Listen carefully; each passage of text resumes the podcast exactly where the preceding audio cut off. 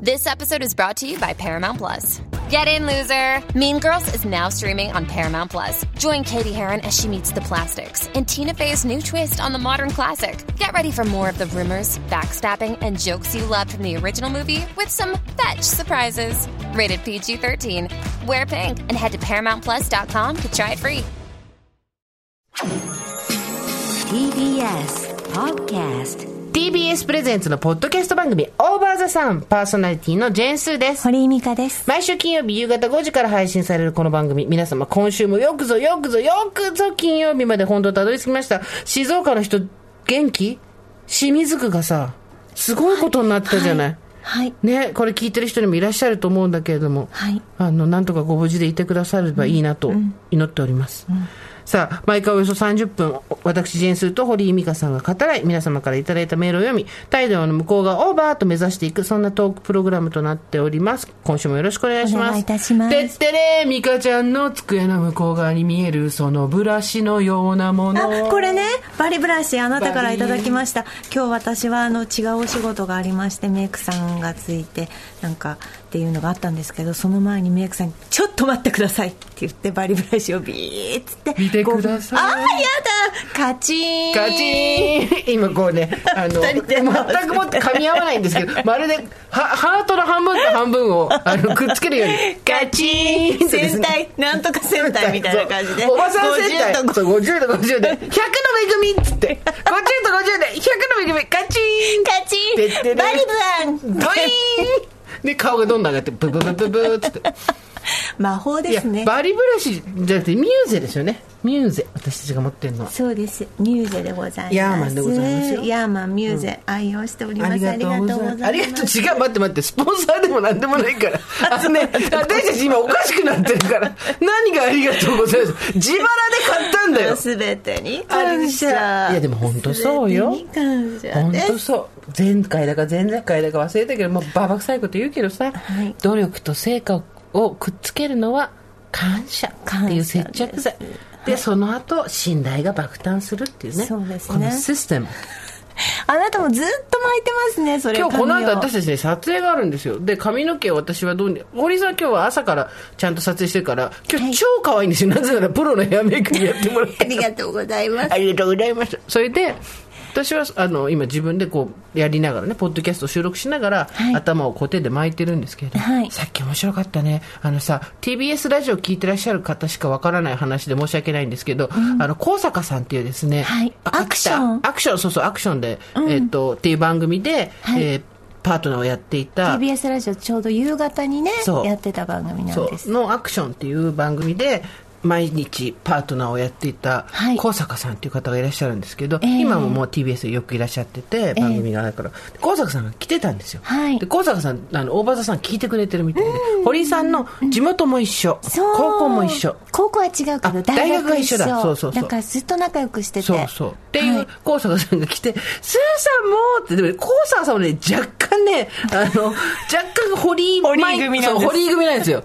で、どういうことかっていうと、あの、聞いてないとか思ったことをそのままやっちゃうみたいなところがあって、今日は高坂さん来て、わあ、高坂さん久しぶりとか、お元気？とか言って言って喋ってたら、スーさん、あの、これ？っつって、私いつもおばさんさん聞いてて、筋子のおにぎり食べたって言ってたんで、筋子持ってきました！って言って、すっごい美味しそうな筋子をくださったのはいいんだけど、私は心の中で、あ、この人も飽きたのに米はくれないんだと思って。だからねあだって今庄内米ですもん食べてるの。って言ってたからていうかさ、秋田小町じゃないんです、私食べてるの。庄内米なんですっていう。その、そのマウントよくわかんねえっていう。牙城が崩せないんですよ。あの子ねあのね秋田放送に勤めてたんです、そのアクションをやる前はねね。向こうのラジオのアナ、あのテレビのアナウンサーだったんですけど、えっと一人で遊ぶ人がいなくて一人で毎日休日はラウンドワンに行ってたんですよで一人でバスケして一人で卓球、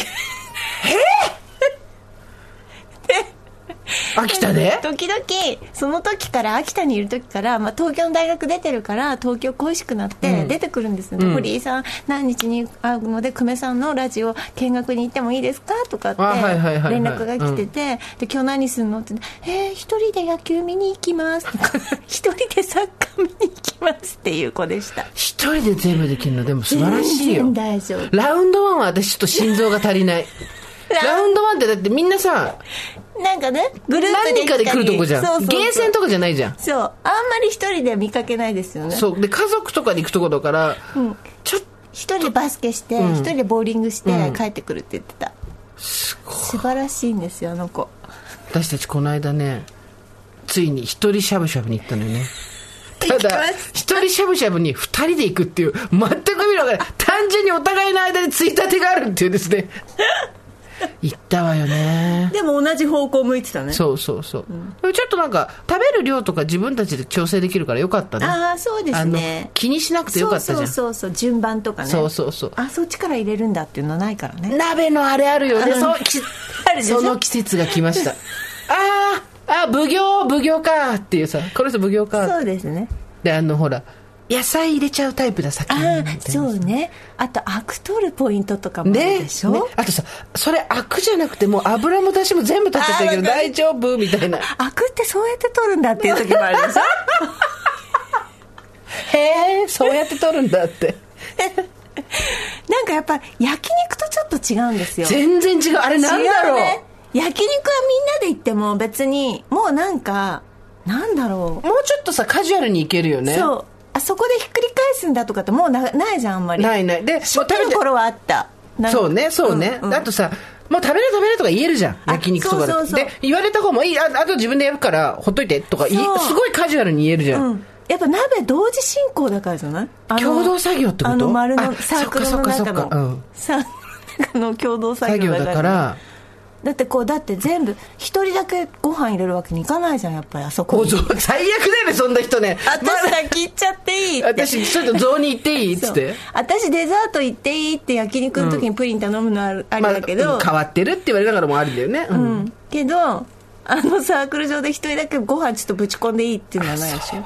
あとさなんかその白菜のもうもう食べたいんだけどな。私はどっちかというと少しシャキッとした白菜が好きなんだけどなみたいな。トロットロになるまではいいいよとか言う人いるでしょ？そうそうそうそうはいいいよいいよっていう人、あの鍋を食べに行く距離感って難しいよね。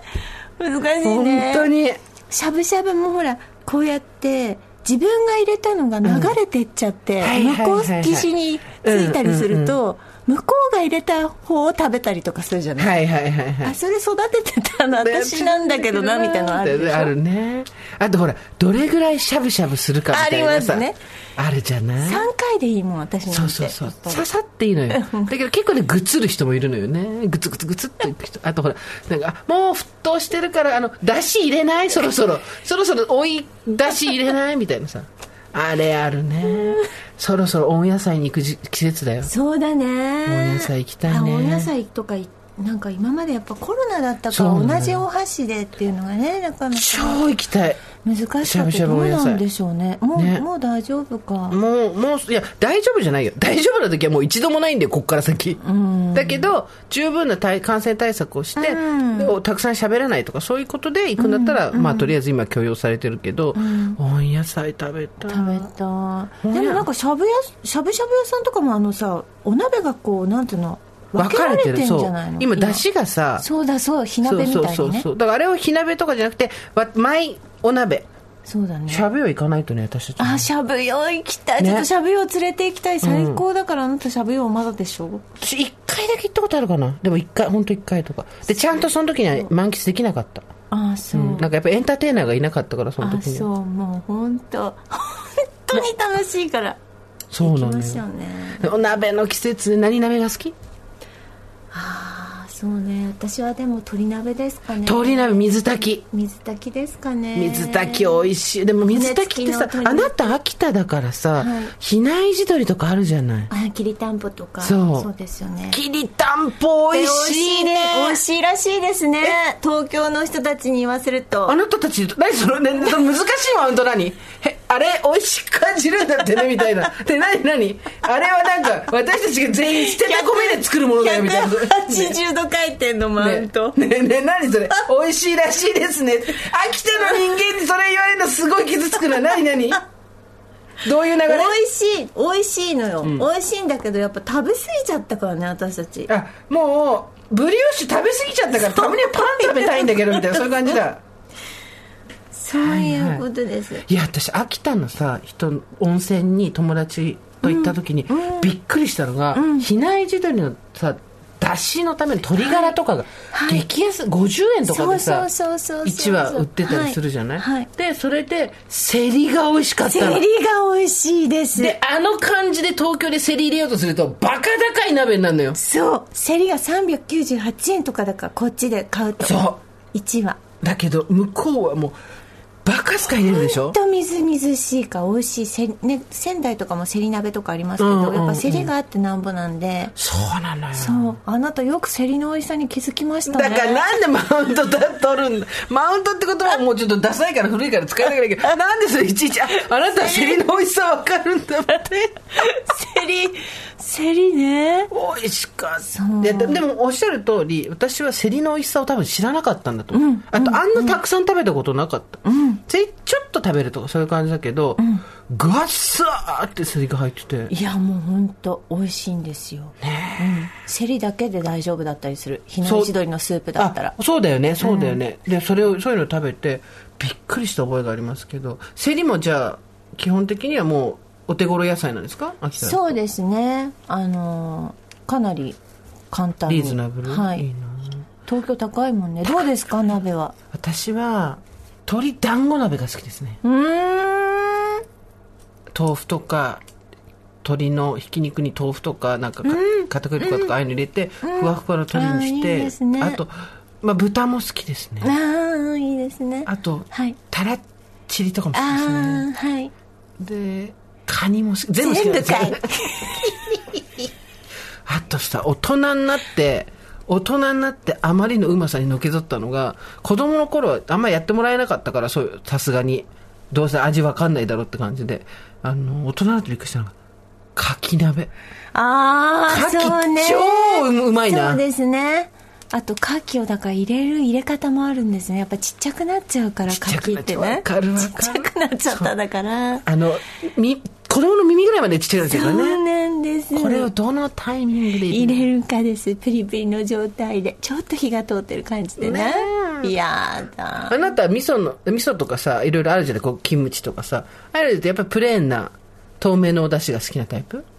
あそうですね、透明ですね。やっぱお醤油文化だったので、東北に住んでる時はこっちに来てお出汁のお鍋を食べて美味しいなと思いました。そうなんだよね、大人になるとお出汁がね、出汁文化もさ私たちが子供の頃と全然違うよね。そうね。だって本出汁かつお節か本出汁しかなかったじゃん、今ほらもう、茅野屋っていうのがあるからさなんかあったらかやのやそう。あればいいから。お祝いも謝るのも全部茅野屋お土産も。お土産も全部あのフリーズドライのお味噌汁あげておけば大丈夫、そう。ね。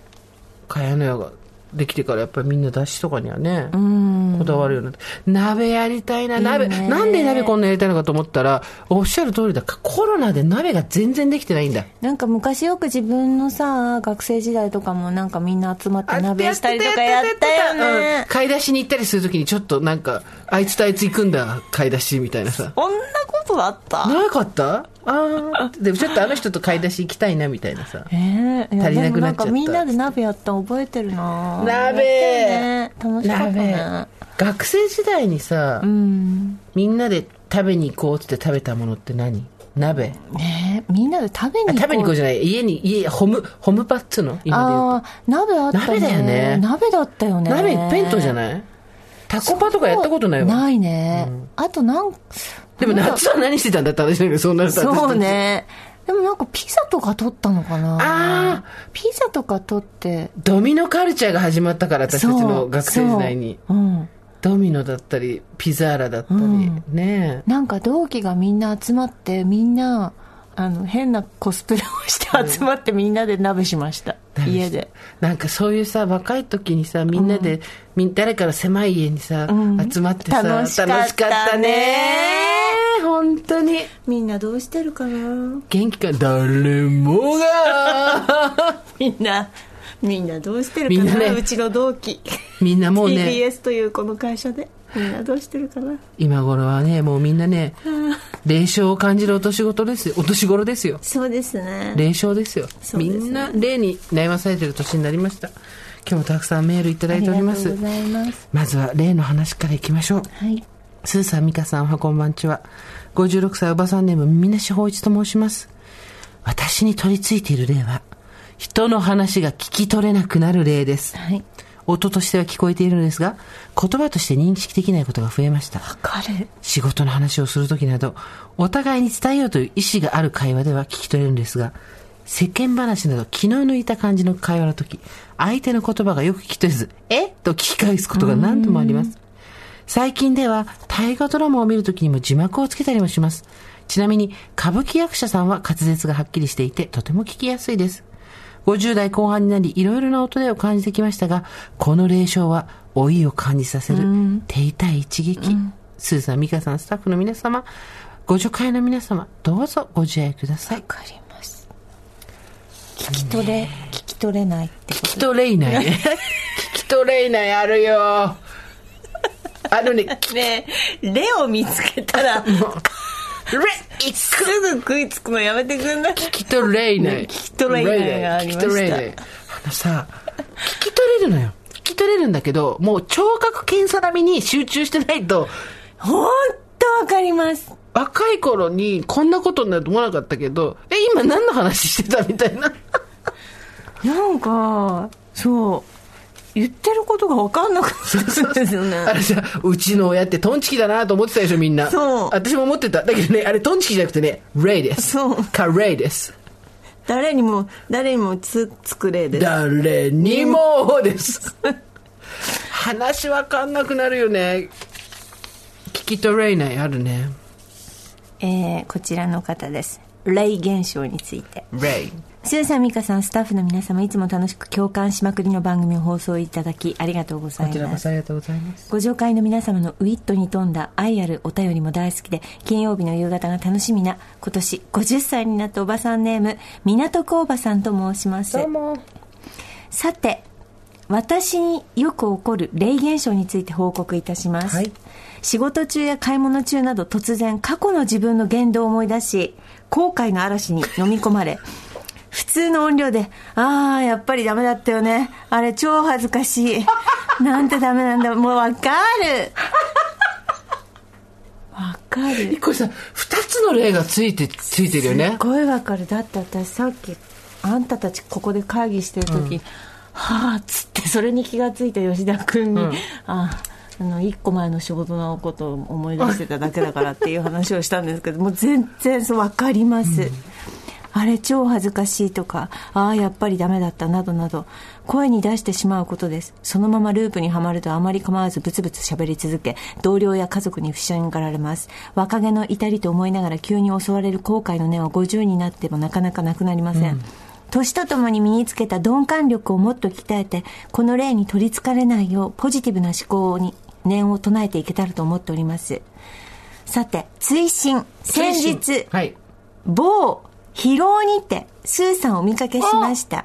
あスーさんだキャーッと一人大興奮してしまい話しかけたい気持ちをぐっと抑えながら大好きです。オーラを送っておりました。大場さん T シャツを着ていれば勇気が出たかもしれません。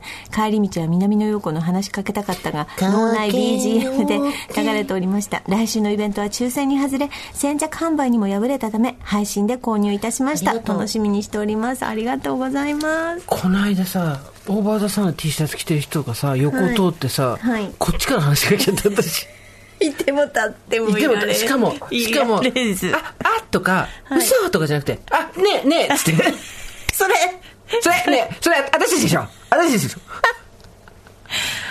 話しかけちゃった。で、したら、あ、いつも聞いてます、つって。あそうですかおあの、友達にも布教してるし、あの、お親にも、親も聞いてるんです珍しいパターン。ンですねね、で、ごめんね、声かけちゃって、つって。珍しいでもその日すごかったの。その日多分人生最多数産ですか現象が起こって。ええなんかそいろんな人に、うん。俺私から声かけて、ん大場田さんの T シャツ着てたから、ウェイとかって言ってて、で、終わって、ご飯た友達と食べてたんだけど、終わって、横断歩道並んだ、スーさんですかって言われて、そうですっつって、あ、どうもどうも、なんつって。で、その後、高円寺に行って、高円寺でカニブックスっていう本屋さんがあって、はいはいそうそれでカニブックスに行ったら、カニブックスの中で3人ぐらいから、スーさんですか？スーさんです。かえー、カニブックスはあなたどうされたんですか？カニブックススは、えっ、と、花田さんっていう、えっ、と、店主の方がいて、もともとビレッジヴァンガードに行って、名物書店員っていうか店員さんで、本をね、紹介したりするの。でその後、日比谷コテージっていう、えっ、と、HMV の日比谷に、あ HMV が出した、えっ、と、日比谷コテージっていう本屋さんを、シャンテの中で、日比谷シャンテの中でやってて、で、そこが閉店になって、で、新井さんっていう、またこれ、これまた三省堂のあ名物三ね省、そうそう。はい。で、新井さんも三省堂辞めてそこに勤めてたの。えー、で、えっと、でもその HMV の日比谷コテージがなくなっちゃったから、しばらくしたら、花田さんが自分で本屋やるって、えー、あ素晴らしいこのそう素晴らしいなと思って、ん。でクラファンとかで支援とかをやってたでこの間オープンしたっていうから、ん行ってきたの。ああそういういきさつなんですさんでしたよね。よくツイッターに出てきてるのであそうそうカニブックスさん。そうあの高円寺ね。高円寺なんだけど、花田さんは出会い系アプリで出会った男にん。ずっとほあなたはこれ本勧めて でそれでその出会い系アプリで会った男に本を勧めるっていうのを自分で本にして出したの。天才や天才や。出会い系アプリで会った男たちにあなたにはこの本がいいっつってなんでもやっぱり人のやる気によってお金を稼げるんですね。そう。ですよ。もうアイディア アイディア。素晴らしい。面白い本だったよそうね。そうそう。えーそれにしてもですね、私質問があるんですよ、堀井さん。なぜ、どうぞ。物忘れがいるのに、はい。思い出しレイまでいるんですか？これおかしくないですか？バグってません、思い出すレイがいるんですね。思い出さなくていいじゃん、物忘れなしてんだから。んでしょうね。なんで？ポカッと思い出しますよね。すっごい思い出すよね、私もなんか20年くらい前の仕事の失敗とか突然思い出して、うわーってなる。ってなりますよね。あとなんかちょっと調子に乗っちゃって、実はみ周りにみんなにクスクス、プークスクスってされてたとかっていうのに、後から気づいた時のこととかも思い出して、なる。ーなるよね。あとね昔あれ？こうなるんじゃないかな。嫌な予感がするってちょっとよぎったことがそのまんまになってたりとかして、えなんかそれは思い出します。ああの時ちょっと思ったことが本当になってるみたいなうん。のも思い出したりします、なんか、ね、今覚えておかなきゃいけないことたくさんあるのにさ、そう。それは一つも覚えられなくてさ、思い出しでば。全然くだらないこととかも覚えだね覚えてるしね、うん、そうそうそうそう、くだらないことを思い出すんだったらまだいいのよ。だってそしたらちょっと懐かしい思い出とかでしょ？それ、恥ずかしいこととか失敗とか思い出すのよね、何か一つ聞かせていただいてもいい？あなたの失敗。えー、失敗？思い出すやつ？ハットハットでしょ、ずっと覚えてるやつじゃなくてそよ。れでもいいよ。そんな重いんじゃなければそれでもいいよ。すっごい重いの来たらちょっとあれかなと思うずーっと覚えてる、マイクマイクって私たちアナウンサーがちっちゃいマイクをつけるんですけどね、それをねあのつけるためにね 私新人の時にねマイク切り忘れてはい。で昼の番組やってたんですけど、ずっとお昼の番組、ん。えー山田邦子さんがやってらっしゃる番組でね、でマイク切り忘れて出番がない時控室で喋ってるんですけど、うん。スタイリストさんと笑って会話してたんですよ、はい。それがなんかどうやらあの薄く放送に乗っちゃって、放送で「のりこさん!」っていう声が乗ってたらしくて私全然気がつかなかったんですけどそれがなんかあの幽霊が出たっていうので 山田邦子さんとかが2日ぐらいかけて番組で盛り上がる時あるじゃないですか、でなんか心霊現象みたいな感じで盛り上がってで週末に音声さんが気がついて私のところに電話かかってね「のりこさんって知ってます?」って言うから「いやスタイリストさんですよ」って言って、で次の週に私あの謝ったんですけど全国放送で。心霊現象は私でしたって。すごいね。まさかのレイとしてデビューしてたんだね。何十年も前そうなんにですよ。だからやだ。やっぱりね素敵。マイクをつけるときには、必ずのりこさんを思い出します今のりこさんどうしてらっしゃるのかしら？分かんないですけど、んどちらにいらっしゃるのかのりこさんがもう今どうされてるのか全然分かんない、マイクのピンを始めるときにいつものりこさんを思い出す。のりこさん。って声が子さんっていたなどっか。うん。のりこさんっていたなって思って、ね、のりこさんを呼んだことによって大変なことになったなって。すごい。やちょっとそれは思い何ですか？ちらっと思い出すのは何か何かした時とか不意に思い出すこと。私はですねいまだにもしかしたらこの話してるかもしれないです、ええ私たちお得意の繰り返しドリルかもしれないんですけど大学の時にですね、某女性誌、まあ、いわゆる JJ とかキャンキャンとかああいう出しですね、でちょっと読モをやらないかっていう話が、第5次下請けぐらいできたんですよ、第1次の子が断って断ってみたいな感じで下請けの下請けの下請け。私なんか絶対そんなの声かかんないからで、またフェリスっていうさ、はい。看板だけで多分呼んでいただけたんです、オーディションみたいなのがちょっとあるよと言われて、行ったんです、はい。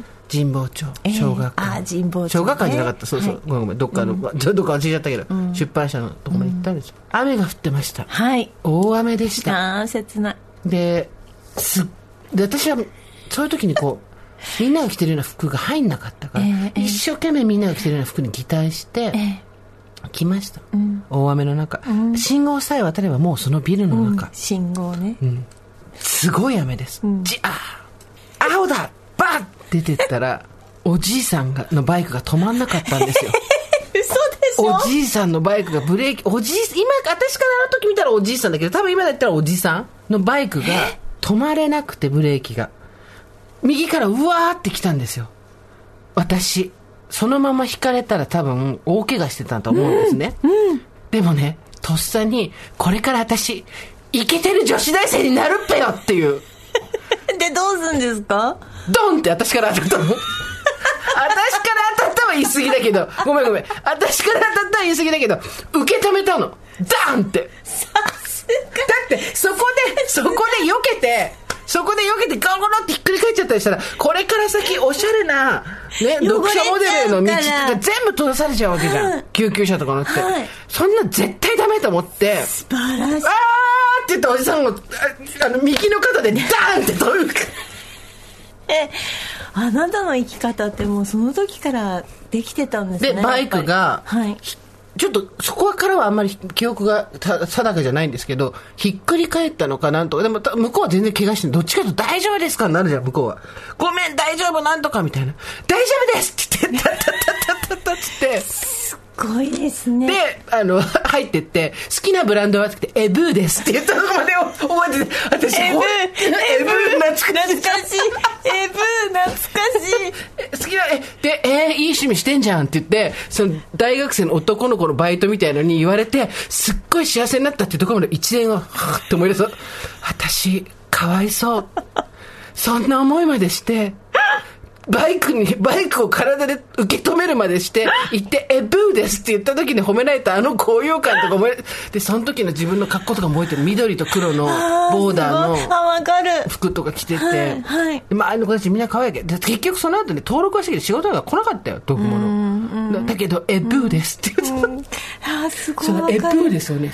え、ブーですと、はい。あの、体当たりで止められたことに恐れ、恐れおのの子、おじさん、カブのおじさんのね、顔がね、なんかそういう一瞬って覚えてますね。はっ？ってなるでしょ。私はね私はね、横断歩道といえば。言えば、歩道といえばね言えば。私ね田舎から出てきてでちょっとあのえっ、とあるところで木佐彩子さんっていうね、うん。フジテレビのアナウンサー。のああ、木佐さんね。うん。はい、いらっしゃるじゃないですか、大学私も3年か4年の頃でかんもう岸田さんがフジテレビのアナウンサーとしてデビューされてた頃なんですけど、横断歩道の一緒に並んだことがあったんですよ。おおだってもうその時はちょうど、なるならないのあなたも。う、そう並んだ時があったんですけど、骨格細って思ったんです。それだけのそれだけの話なんですけど。あなたも今相当細いじゃない。骨格細って思ってなんかあもう全然ダメだなって思いました。その時今より体重重かったとかそういうこと？えだから骨の問題です。いやいやって言うちっちけどさゃいんだから。あなたよりほちっちゃいの？ちっちゃいから。ちっちゃいじゃないですか。あなたえちょっと何言ってんですか。あの「週刊文春ウーマン」で私たち5人並んだじゃないですか、はいはいはい。あの写真ご覧になりました？あの俗に公開処刑ですね。はい。あの、端から、松本高見さん。松本高見さん、松本高見さんっていうのはもう私もう本本当当に？に好きだった。やっぱちょっと緊張したよね。大好きだった、うんうん。あの学生の頃私たちが学生の頃ちょうどコカ・コーラとかそうなの。あとアイフィルコークのスマイルだったよね相変わらずね。あと JAL アナ、うん。どちらかわかんないけど、うん。なんかね。もう本当にモデルさんのもう雲の上の方。であなた。それから渡辺満里奈さん。渡辺満里奈さんで野宮真紀さんで私っていう並,、並びで並んだんですけど、もうなんかあの私だけなんか虫くっついてるみたいな。そそんなことそんなそんなわけないです私は美香ちゃんはやっぱこういう時に並んでも引けを取らないなと思って見てたよ。なんかねあなたはねハマってたんですよ。そんなことないわよ。あなたはなんかもうもうあの4人となんか同じところにいてこうバーってきてポンってってなんか虫くっついたみたいになって。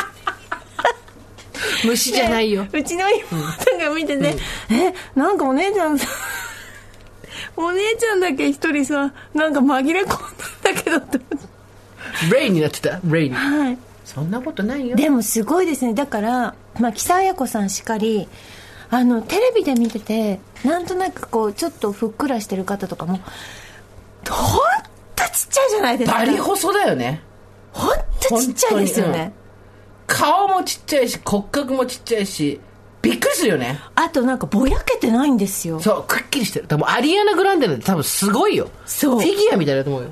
みんなはっきりしてるんです。別になんか化粧濃いとかいうことじゃなくて、ん。はっきりしてだからあんたもはっきりしてたなって。してきたのかな？あんたもなんか線で描いたみたいな顔してたの。霊障が取れてきたんじゃないですか？これはね。私なんかこう墨絵みたいなファファファファって後ろについてたんですけど、後のあの4人の方は全部はっきりしてた顔が。いや私はその中に混ぜてもらった混ぜ物ですけどもやっぱり皆さんちゃんと人の目を浴びて生きてきた方たちでしたね。あれさあるんだよね、だってそれこそアナウンサーの仕事とかしてたら分かると思うけど入った時とかはただの可愛い子みたいな感じの人が、人の目を浴びていくと、どんどん変わってくんだよね、うんそれはありますよね。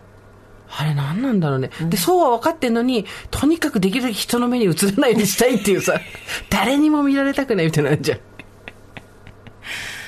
いやーなんかね本当ねセミみたいでした。自分が。じこう4人に対して。くっついてる？くっついてる。なんか空き缶みたいだったの。空き缶みたいな感じそんなことだくっついてるプツっていうのの例として空き缶っていうのはよくわかんないんですけど。いやーでも本当になんかこう中身のないのがポンってポンって置いてある感じでした。そんなわけそんなわけないでしょ？ねだからこう写真で見ると本当にねなんていうの素人感が丸出しだなっていうのが。あなたが旦那会や一番歴は長いでしょ？人様の前に出てるのは。いやーそう思いましたよ。忘却の記憶エピソードたくさんまだいただいてますねよろしいですか？スーさんミカさんおはこんばんちは。ラジオネーム大トロ44歳。いつも楽しく聞いています。私は今自転車の鍵をなくして2週間。どこに消えたんでしょう。私の夫はよく自転車でスーパーに買い物に行き帰りは歩いてきてしまう。ということたびたびあります。本当あれ何なんでしょう。私の幼馴染の友人のエピソードです。仕事帰りにいつも買う焼き鳥のチェーン店があるようなのですが、その日はイオン内の同じチェーン店で焼き鳥を買ったのに、その直後、いつも行く店舗の方に並んでまた買おうとしていたそうなんです。自分の番が来る直前に、すでに焼き鳥を買っていたことを思い出した。またタイムリープ現象もたびたびあるようで、通勤中に記憶がないのに、気づいた時にはいつも夜セブンでコーヒーを買って入れて手にしていたとか。時間が飛んでいる現象もあるそうです。さて、私もオーバーザさん T シャツを手に入れ何回か着用していますが、未だに声掛けありません。まだまだ暑い日もあると思うので、声をかけられる日を楽しみに過ごしていきたいと思います。ということで、それでは季節の変わり、皆様ご自愛くださいませ。ありがとうございます。ありがとうございますこの、自転車乗って、置いて、はい帰ってきたことに気づかず、はい翌朝、はい盗まれたっていう、人のせいにする現象。ありますね。自転車はいろんなとこに置いてくるよね。そうね。旅に出るよね。うん。あと焼き鳥を2回並んで買っちゃうってのもいいですね。ありますね。ありますか？私も、まあ、焼き鳥もそうですしあのちょっと仕事もまで車で行って電車で帰ってきたことありますね、普通に。でそれさ駐車場代どうなった？えバカ高ですね。そりゃそうだよねそれもバカ高地区にバカ高地区に止めたもんで、ね、港区地区とかに止めちゃった感じだ。そうですそうですあ30分で400円みたいなのあるじゃないですか。15分で300円みたいな、あちょっと早くナレーションこれ10分巻けばあと2分超えたら300円プラスになるみたいな気持ちでいたのに電車で帰りましたね。いつ気づいたんですかそれは？えっとそうですね。上りとあたりですかね それも物忘れの一つですよね。なんでしょうね。あの3分前まで本当1分前まで覚えてたのにそう。ことありますよね。だから私たちご飯食べて食べたりしてすぐ言うのよね。相手の腰の骨になってバッキバキに折るか覚悟で。言っとくから最そう。初に言わないと忘れちゃうからさ先にね。大河ドラマ見ようって2分前まで覚えてたのに、8時過ぎとなんか違うもん見てたりとかして なんでこの2分で忘れちゃったんだろうみたいな。ありますよ。なんかツイッターでもあったよ。同じお茶碗を2回買っちゃったっていう人が。なんかそのやっぱりなんていうか神隠しみたいなのがあるんですね、記憶の神隠しみたいなのがね、あでもしなんかいいじゃないですか。お茶碗同じものをやっぱり買っちゃうんですね。お好きなんでしょうねえ多分ね。そうですね。はい。じゃあこちらですスーさん美香さんおはこんばんちは。おはこんばんちは。41歳おばさんネームゴーストバスターズです。ゴーストバスターズ。お友達に勧められてからすっかりハマり今では70代の母も一緒に楽しく拝聴しております。ま早速ですがお題が「レイ」とのことで初めてメールをいたしました。ありがとうございます。まずレイは30代突入した頃から顕著に現れある日仕事を終えて女子ロッカーへ制服から私服に着替えていつも通りに退社。帰りの電車に飛び乗り空いている席に座りました。隣にバッグを置いた視線の先膝丈のスカートにの先に何やら見えたのです。なんとフレアスカートの下に脱ぎ忘れた制服のスカートを履いた。脱ぎ忘れ？脱ぎ忘れ？これもしかして。あらあら。はい。異常にボリューミーなこともフレアのはずなのに歩幅が狭かったのに気づかずです。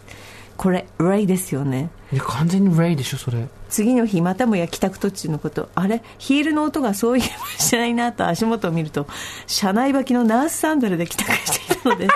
ラッキーなことに改札手前だったため急いで会社へ戻るとその道のりが果てしなく遠く感じたものでした。これ履き忘れの方ですよね、はいそうです。脱ぎ忘れの友達ですよ。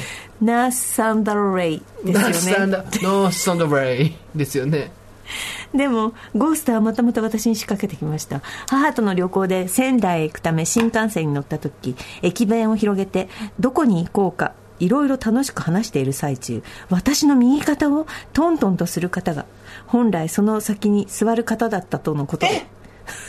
その席に？その席に座る方だったとのことです。一両間違えていたことに気づかされた私たち親子はすみませんと言って一目散に広げたお弁当をかき集め 本来の席に移動しました。こんな冷や汗物の体験をしたにもかかわらず数年後京都に行く新幹線でまたもやレイの仕業に会うのです。仙台での珍事を思い出しあんなことあったよねなんて母とまた盛大にお弁当を広げていた時また私の肩をトントンと叩く例が2度目となれば黒子のようにき荷物をかき集め車両移動が素早くうっかり発明な事件でしたが嬉しいレイの仕業だったのかと今何とも収まりが良い今日この頃でございます。これねちょレイ専門家としては、はい。い、ろんな例が出てるよこれ。そうですね。まず、席を間違える例でしょ、はい。でそっから、はい。トントンと叩く。それもレイだから弁当座敷わらしのレイ弁当座敷の私もうもあります。夜は墓場で運動会ですよこれ。完全に。大変です。みんなもうみんな除霊に次ぐ除霊ですそうお祓い行って。本当に。霊がついてるかどうか健康診断でわかるから。健康診断で。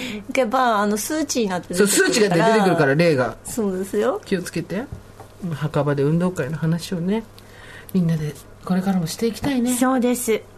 ということではい。今日はたくさんメール来てる日ですから、はい、はい。あのーちょっとよあの読ませてください。たくさんのメールルお墓はお墓カルチャーの話がすごい来てるのよはい。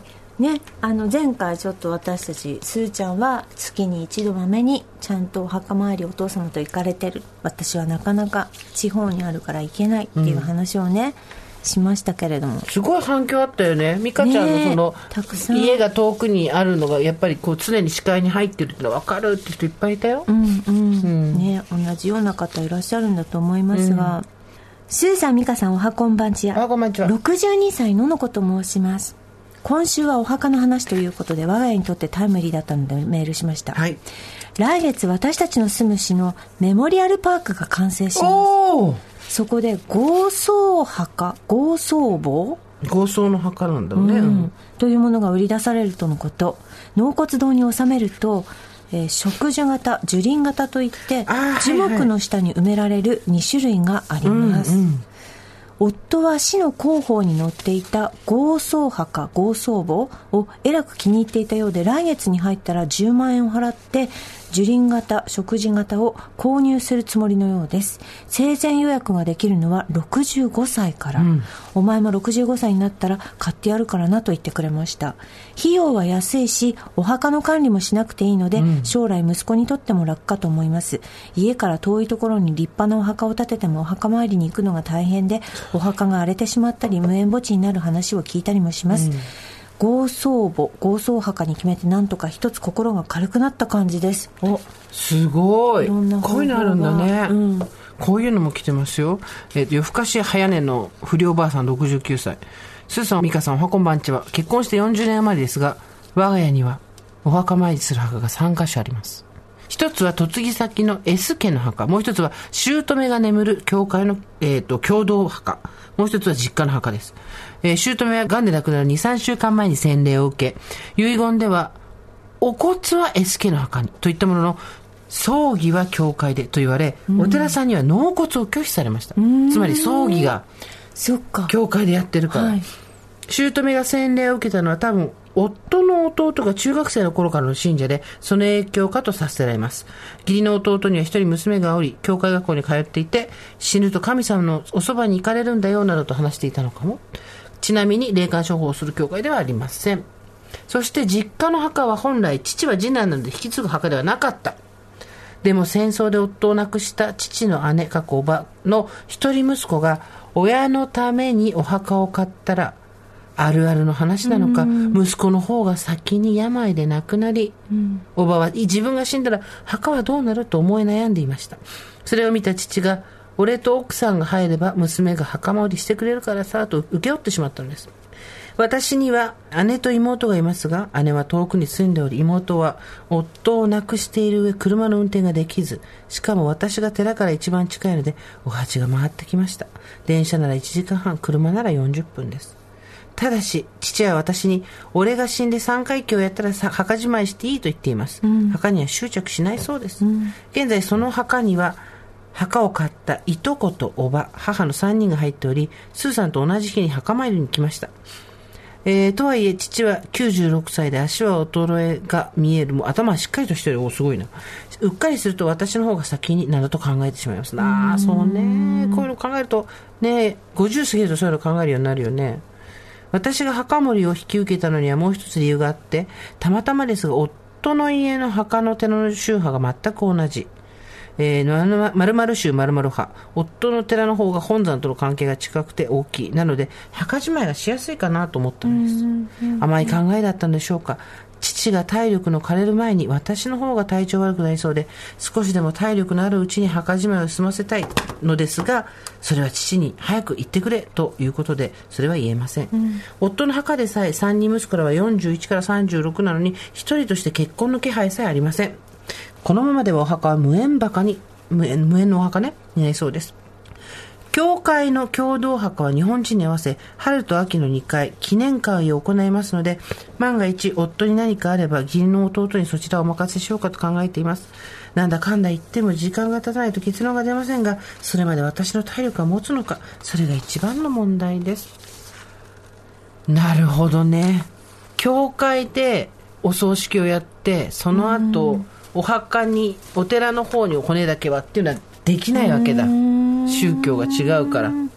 で、それ以外に実家の墓があって、はい嫁ぎ先の墓もあって、はいはい三つ墓盛りはきついね、69歳で。のんびりさせてくれって感じだね。合併できないですしね合併できないよね。ね墓はね墓じまいね。うんスーさん、ミカさん、おはこんばんちは、頭痛が止まらない46歳、頭痛こと申します。う大丈夫ね。おはカルチャーのテーマ、タイムリーにもやもやしていたことなので、ここぞとばかりにメールします。私は三姉妹の長女結婚して夫のせいになりましたが、両親と同居しています。私の両親と。そして私の父はマスオさんとして母の両親とその私の母の親つまり私の祖父母のお墓はまだそのままありお参りもしているのですが母は妹と二人兄弟でどちらも夫のせいになっているのでこれ以上母の方の祖父母のお墓に入る人はいません、うん。父の実家は家庭的に複雑で父の先祖のお墓は10年以上前に永代供養しています。そこで私の両親は自分たちが入るお墓を数年前に買いました、はい。そこには将来的に永代供養になるシステムだということ。はあ。で残る祖父母の墓を何とかしなければと言っていたのですが昨年母がクリスチャンになりました。母がクリスチャンになったことで父と母は同じ墓に入らないことになってしまいました、そのことに思った以上に自分がモヤモヤしています、うん。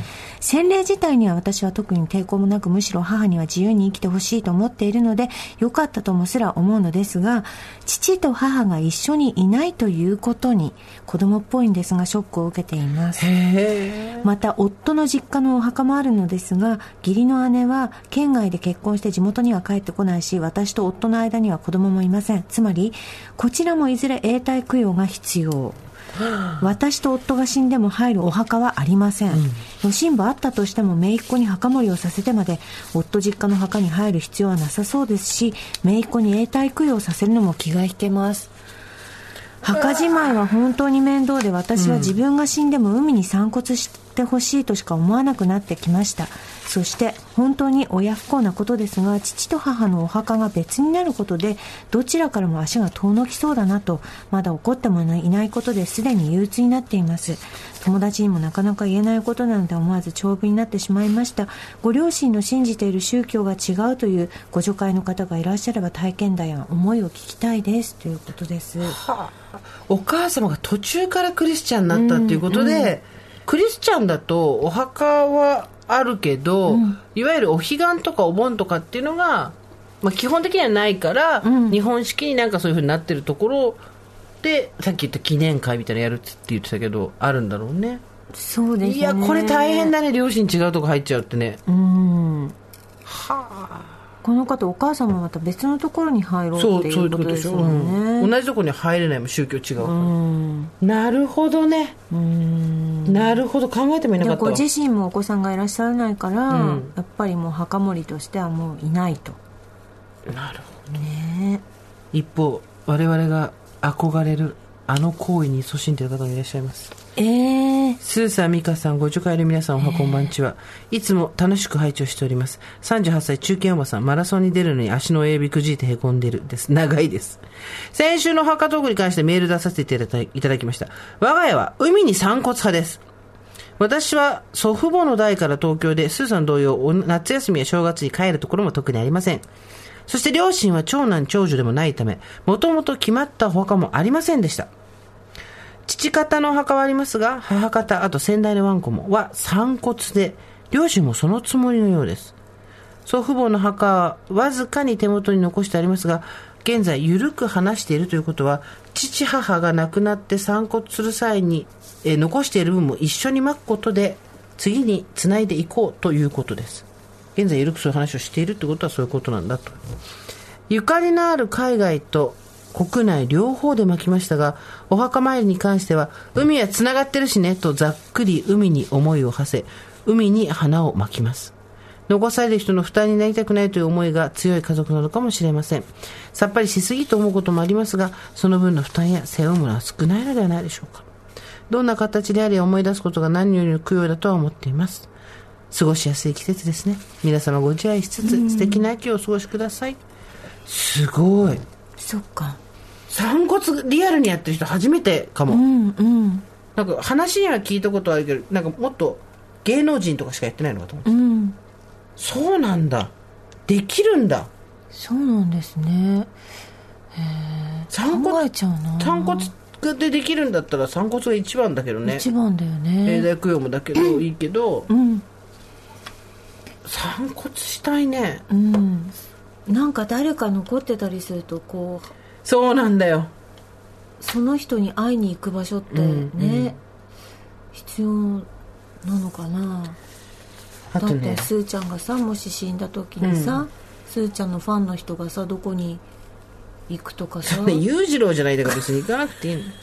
チェーンスー記念館でもあればいいけどさ。みんな心の中にいますみたいなこと言って死ぬよ私はそしたら まあ私もそうだしみみんなそうだけどね、うん。あとさこれよ気になってるとこ。えーちょっといいですか、これは、えっと、スーさん、美香さん、おはこんばんちは。おはこんばんちは。今回初めてメールをいたします。小学生2人の息子の子育て中おばさんネーム、ハバネメドリさんです。はい。さて今回のお題である私のお墓事情です、えーお墓って人の死生観をすごく表しているなと前回の放送を聞きながら思いました。7年前に病気で他界した私の母のお墓事情を伝えたくなりメールをいたしました。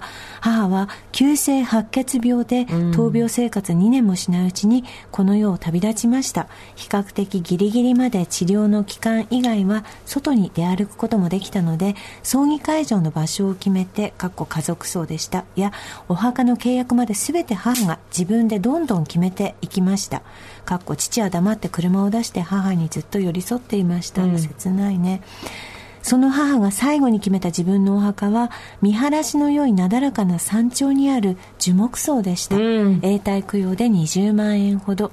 かっこ場所は実家から車で20分ほどの神戸市内です。母の大好きな桜の木です母は病気になる前はよく私にお母さんもし亡くなったら海に散骨してほしいなと話していたのですがいざそれが現実事として考えた時残された家族が会いに来られる場所を取っておいてあげたいという思いがあったようです、そしてお墓ではなく樹木葬にしたのもお墓のメンテナンスなど子供や孫たちに負担をかけたくないという気持ちからでした。樹木葬なら他の知らない人たちも一緒に入っているから寂しくないでしょと笑って言っていましたっていうかさ、ご病気で亡くなるのに、その後のことを考えて最終的に負担にならないようにって、なんて心がね人のためにって向いてるお母さんだったんだね。だってさ、そんなことよりさ、気にしたいこと考えたいこといっぱいあるわけじゃない。それでも残された人たちに幸せになるようにって言ってそれをやってくれたわけでしょ、ねできたお母さんだよ、本当に。でそのお母さんがちなみに父方の両親のことはあまりよく思っていなかったので昔から父方のお墓には入らない宣言はしておりました、んうん。付き添いで行っていた父もこの場所をとても気に入って母が契約するときに父も一緒に契約しお代もすでに支払い済みになっています。そこの墓地では毎年桜の季節になると桜祭りというイベントを実施していて一斉供養をしてくれるんですが、それもその場所に決めた理由の一つでした未婚の私の弟もここに入るだろうし私もやはりお墓を持つことで子供たちに負担をかけたくないのでここに一緒に入りたいなと思っています。かっこ夫にはまだ言えていませんが。うちの息子たちは発達特性のある息子たちで結婚して子供が生まれるなどハードルが高いかなと。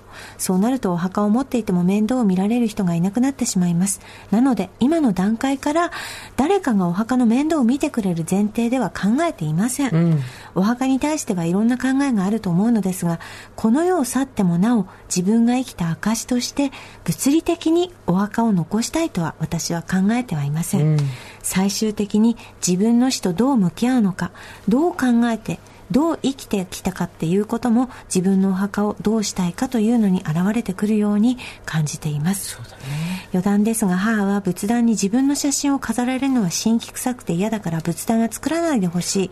お葬式の写真も寂しいから一人で写っているものでなくみんなで写っているものを飾ってほしいと言っていたので、全部母の思い通りにしました母の一人の写真ではなく家族みんなが写っている写真を飾っています。そういうところまで母らしさを感じましたし最後まで家族が一丸となって母の希望通りに見送れてよかったなと思っています。長文となってしまいましたが私の母や家族の決めたこのお墓のスタイルがどなたかの参考になればと思いメールさせていただきました。ということでございます。いやーいやーもう泣いちゃうね。すごいもう全員のこと考えて、ね。自分の周りの人のこと考えて、ねえ最後までえすごいね。墓って何なんだろうね。思うね。一方で、私はその父親と月に1回、墓参りがなかったら絶対やってないから。そうね。どんなに仲が悪くてなっても、お墓参り、だって亡くなってからね、10年ぐらい毎週行ってたからね。土曜日か日曜日絶対。で、どんなに喧嘩しようと何しようと、墓参りだけは一緒に行くっていうのがあったから、何とかやってこれたところも実はあって、墓がなかったら多分、もっと前に決裂してただろうね。あとやっぱ、墓参り、もっと今度残された方のあれなんだけど、墓参りの何がいいって、親と待ち合わせするときに、待ち合わせ場所とか決めなくていいのよ。例えば、東武デパートのどこの前ねとかって言う言うと、お父さんそこが前じゃないでしょみたいなことが起こるわけ。だけど、だから待ち合わせ場所でまず、心配っていうのが一切いらない。うん。で、あと、同じところを登ったり降りたりするじゃん、墓の。だから、あ、前回よりちょっと足がおぼつかないなとか、同じ場所に立つからちょっと痩せたなとか、ちょっと、なんか話してることがおかしいなとか、うん。桶が持てるとかね。そうそうそう。だからそれが定点観測になるっていうのもあったね。だからお墓があってよかったなってうちは思うけど、でもじゃあ実際にどうなん。のってした時にうちは三じ三なんか。だから、結局そのお墓の最後まで面倒見なくていいからさ、だからそんなこと言ってられるっていうのもあるんだよね。うん。やっぱなんか両親はやっぱりこの墓ってすごくいまだにさ本当に大切にしてる、うんうんまだね、その田舎の人たちなんで、だからうんなんかその墓に対する思いがすごいあるから、うん。そうなんです。それを引き継がなきゃとも思うしね実際、現時点での堀井美香としては、お墓はどうしようと思ってんの？私は別に入らなくていいなと思ってるんだけど。広島に入るわけでしょ？自分は。今まで、そう、うん。でもでも広島に入らなまあ入るんだと思うんですけど、まあ、無理して入らなくてもいいなと思ってるし、そこはちょっと子供たちのこともあるので考えるけど。来れないもんね。うん。うん。でも今まで入ってた人たちのそのことを考えての墓じまいってなかなか難しいですよね。そうなんだよ。あそうかここにあのおじさんもあのおじいさんもあの人もいてこれをしまうっていうのはね。そうなん一存で決めていいのかっていうさ。多分それはみんなね思っね墓じまいを任されてる人たちは思うでしょうが、ね。こういう人もいるんですよ。うん。墓写し。えー、スーさん、ミカさんとほぼ同級生の私は、これまでのエピソードテーマ、美容医療、脱毛、推しなど、とにかくドンピシャうなずきまくり、ああ、みんな同じことに悩むのね、と一人突っ込みながら本当に楽しく配置をしております。励まされてきた同世代おばさん、1972年生まれ、50歳未婚、紆余曲折あり、現在、人生長期休暇中です。さて、これまた私も直面した内容だったため、何かのお役に立てればと思い切って初メールさせていただきます。はい私には7歳離れた姉がおり、姉が23歳、私が16歳の時に姉が嫁ぎ、実家で両親と暮らすことになりました。父は長男のため、姉が嫁いでからというもの、お前が継がなければ〇〇家の名前は俺の代で終わりだ、と聞かされ続けてきました。結果、その言葉が私への洗脳となり、私は婿養子を取らなければいけないのかななど、高校生の頃から無意識に自覚するようになりました。父の本家のある栃木県には、もう親戚も一軒のみとなり、普段からの付き合いは薄い状況。もちろん私はお顔すらわかりません。よって、お墓参りのためだけに、現在の住まいから車で2時間弱かけて通う状況でした。その度に、ここまで私一人でこの先通えないと思い始めていました。そこで私は20代前半の頃、父に、私がお墓を面倒を見るならこのまま田舎にあるのは無理。電車で帰れるところにしてと逆洗脳を始めました。結果、父の洗脳に成功し、それから数年後に運よく都内にいる親戚の墓じまいの話が舞い込んだタイミングで、都内文京区のお寺にお墓を移すことになりました。栃木県のお墓の墓じまいには、閉眼供養、目を閉じるね。閉じる目と書いて閉眼供養に始まり、墓石の解体、離断、新しいお寺への入団、墓石移動などなど様々な手配が必要でした。これは私がある程度後から知ったことです。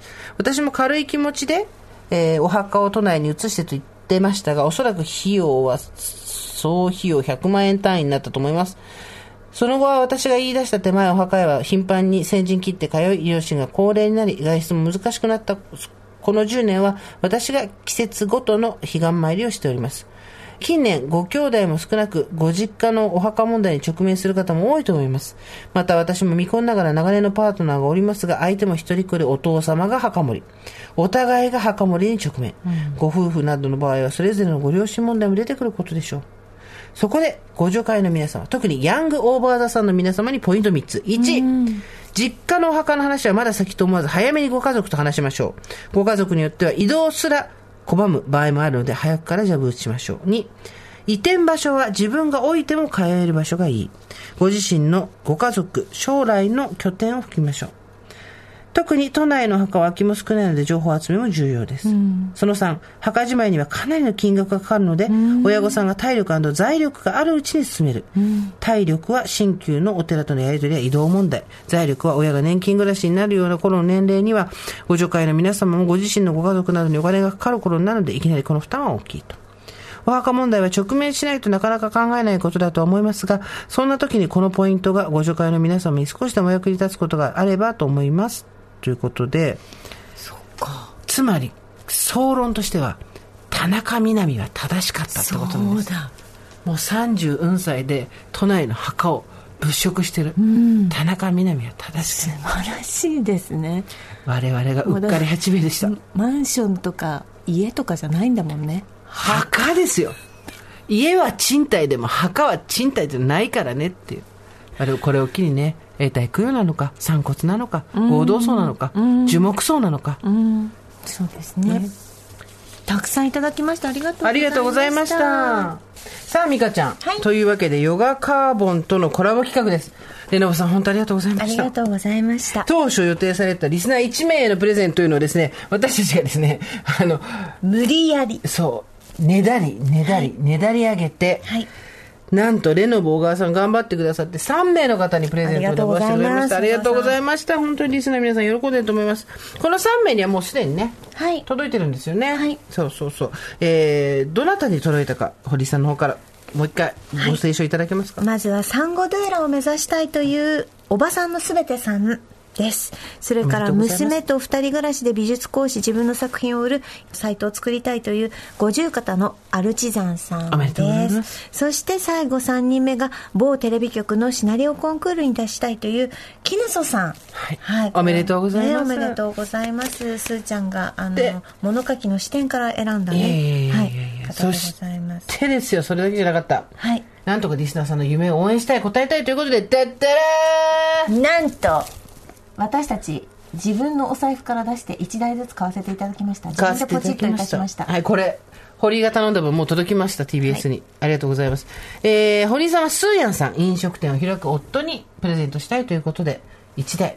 そして私の方もですね、えー、夏の方が冷えるさん、葛飾文学賞。そしたらさ、葛飾文学賞実際に受賞されて、さた作家さんが、はい、リスナーさんで、応援しますって言ってくださったのよね。そんなご縁もあるなんて素晴らしいんです。これでですね、えっ、ー、と、私たち今手元に2台の弱カーボありまして、これから発送しますので、もう少々お待ちください。改めて、当選した5人の皆さん、夢を叶えるため一歩前へ、ぜひヨガカーボンを使って何かを掴んでください。はい。さあ、イベントまであとちょっと、今火曜日に収録してんだけど、えー、来週の水曜日にはもうイベントやってるってこと、ピンチピンチでね、チャンスいや、そうじゃなくて、ピンチでね、なんかハッピーとかさ、イエスとか来る人もいっぱいいるピンチじゃないだろ。いやいや第一声がピンチじゃないだろ。だってさ、だってさ、やることいっぱいあるのよ。あるよ。ね。あるよ。やることいっぱいあるから。あるよ。私も。私たちもそうだし、リスナーさんもそう。そう。みんな毎日何かしらやることがある。そうそう追いつかない。そういうもんだから人生大丈夫です。頑張っていこう、あと何日か。でね、イベントまで残りわずかなんですけど、私たちのね、えっ、ー、と、考えたパーティーの演目の一つにですね、はい、パーティーってこうイベントなんですけど、実はですね、ご助会ダイビング大会というのやります。で、これ聞いてる人はさ、そんな当たったんなんてもう少ないんだからさ、なんでそんな話すんだよと思うかもしれないけど、ええ、配信の人にもね、そうなんですよ。対象でビンゴやろうかって話になってるわけ、今。はい、はい。で、私たちとしては、はい、その商品を自分たちで用意したのももちろんあるんだけど、はい、なんと、はい、なんでみんなそんないい人たちなんだ？今までお世話になった各各企業から豪華景品をいただけたんです。ありがとうございますご協賛いただけたんです。ありがとうございますありが。とうございます。はい。まず、MTG さんより、リファファインバブルピュア、そしてリファカラットレイを1名様に。そして南国地下さんより、美味しいもの長崎県五島列島コース、2名様分を1名様に。ANA インターコンチネンタル石垣リゾート来たベイウィング2泊3日宿泊券朝食付き。1組2名分を1名様に。みんな本当にありがとう。そして、そして、そして、そして番組スポンサードもしていただいているなんとレノボさんからも白くてかっこいいヨガカーボンを1名様もう一台奪ってきましたもう一台うちのよっちゃんがもう一台奪ってきましたレノボさんも完全にスポンサーになったことによって我々からヨガカーボンを強奪されるというヨガカーボンヨガカーボン言われちゃってそうもうねはい。いやーでもありがとうごありざいます。がとうございます。それ以外にも堀井さんとか私からの、あの、堀井ジェンスそうそう賞がもありますんで。ありますはいで、ぜひですね、配信の人もね、はい。見ていただきたいなとはい思ったりしますので。配信の方にもあの、配信で見てる方用のもございますので。はい。もちろんぜひぜひよろね。しくお願いします。さあ、当日は会場のお席に、ご助会ダイビング大会の公式ルールブックを置いておきますので、お席に到着された方はご一読お願いいたします。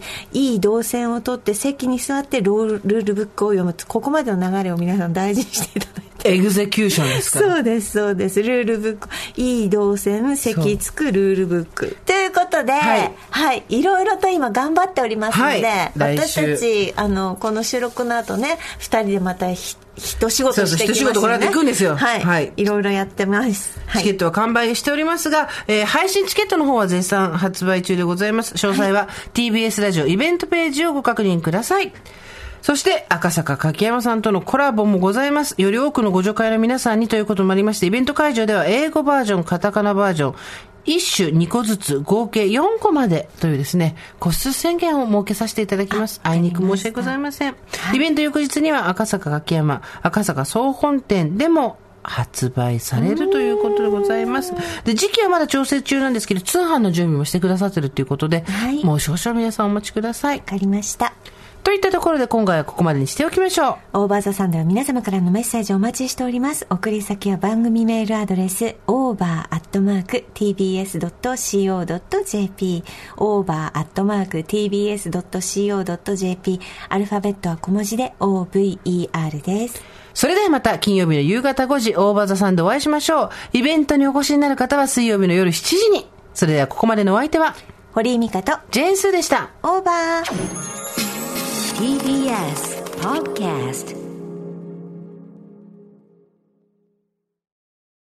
ベビーのいる生活迷える子育て応援ポッドキャストは育児中のパパママが集まる匿名座談会定員切開しましょうっていうところになって、でも痛くないよね。あ、痛くはないんです。麻酔効いてますからねそうですよね。じゃあ引っ張るね。みたいな。あー、引っ張りますかみたいな。毎週月曜配信です